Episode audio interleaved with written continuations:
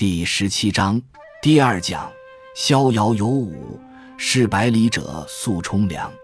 说的是人，如果出门到百里以外去，就要速冲凉。速是头天夜晚，冲就是捣米，粮就是粮食。宋国地受人穷，女人可能吃的是高粱米。要出门怎么办呢？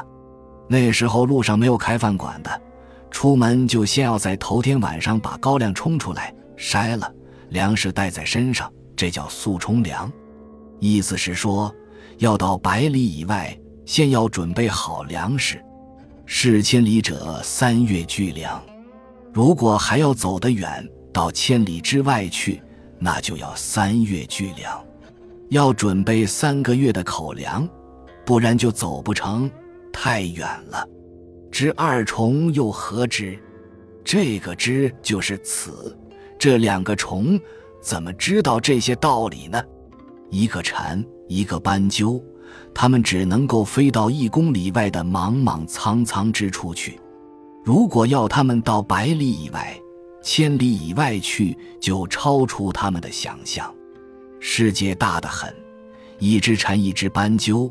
他们的世界只有方圆一公里，他们的全部知识都被圈定在这一公里以内。至于一公里外是什么，这两个虫一无所知。大家注意，刚才说的虫指蝉，这好懂。斑鸠怎么也叫做虫呢？原来中国古代把所有的生物都叫做虫，蛇、龙叫鳞虫。因为是带鳞甲的，凤鸟叫羽虫，是长羽毛的；老虎、豹子叫毛虫，不是现在树上的毛毛虫；水壶里把老虎叫大虫，人叫裸虫，生下来是裸的。所有生物都叫虫，所以庄子把斑鸠也叫做虫。就是这样的两个小虫。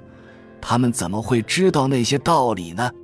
人是有等级上下、范围大小、职能高低之分的。低层次的弄不清，高层次的在干些啥子。至于你我，弄不清楚省委那边一天到晚在开啥子会，省委也不知道中央在开啥子会，怎么会知道他们层次高？我们都是蝉和斑鸠。只晓得自己的一公里的世界，小知不及大知。刚才已经把知识的等级分出来了。准此，所有存在的生命都分小知、大知。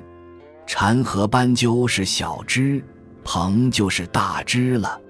人呢，知道的更多。人要看报，而鹏不看，鹏又是小知了。这就是小知和大知相对的区别，也不是说我们就高，外星人也许比我们知道的更多，我们不知道他们在做些啥子事情。这样比，我们又是小知了。小年不及大年，刚才说知识，现在又说年龄寿命。有些生物寿命短的就叫小年，寿命长的就叫大年。生物分各种阶梯等级，与寿命短的比是大年，与寿命长的比是小年，都是相对的。昔已知其然也，就是何以知其然也？昔就是何？就是问你怎么晓得这其中的道理呢？自己提问，然后自己回答。昭君不知会说，昭君是夏天雨后。又出太阳，乡村竹林里呀，田边啊，长出来的野菌。昭君的生命短得很，拿阴历来说，会是每月下旬，朔是每月初一。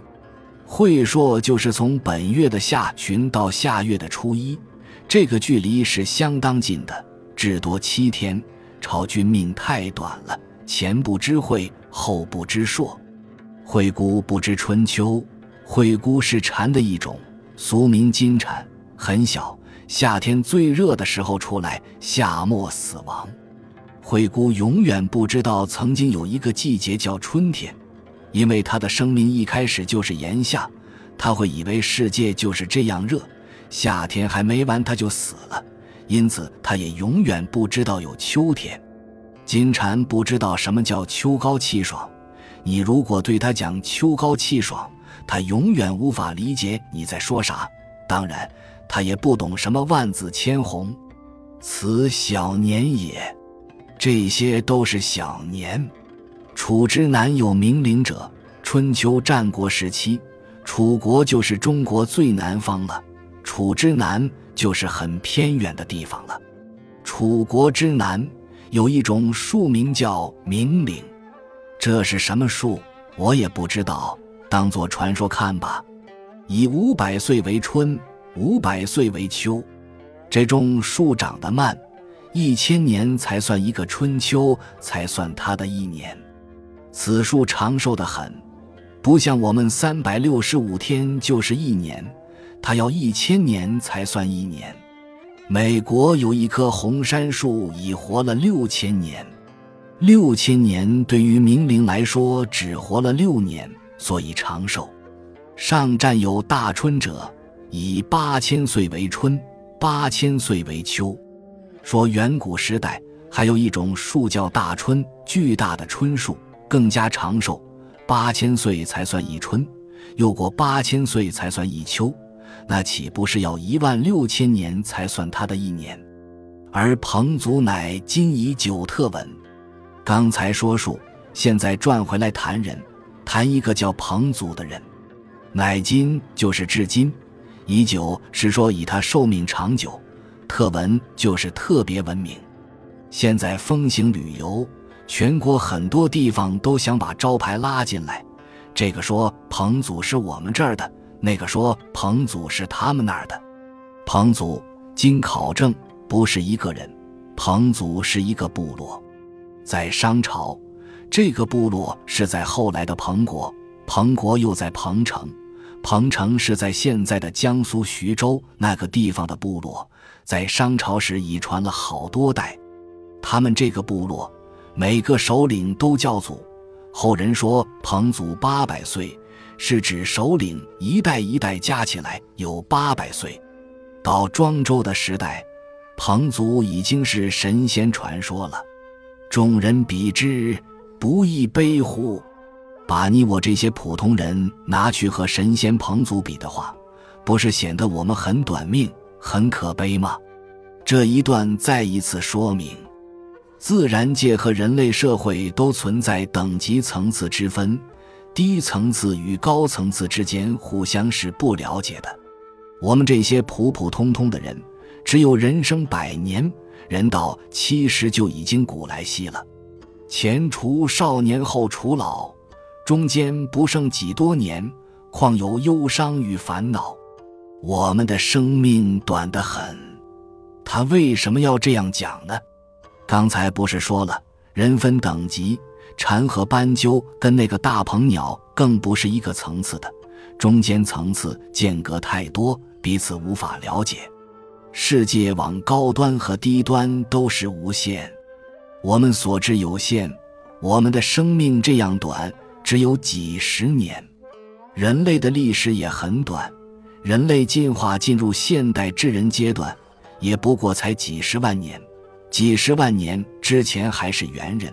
都是无法跟茫茫无限的宇宙、悠悠无限的时间相比的。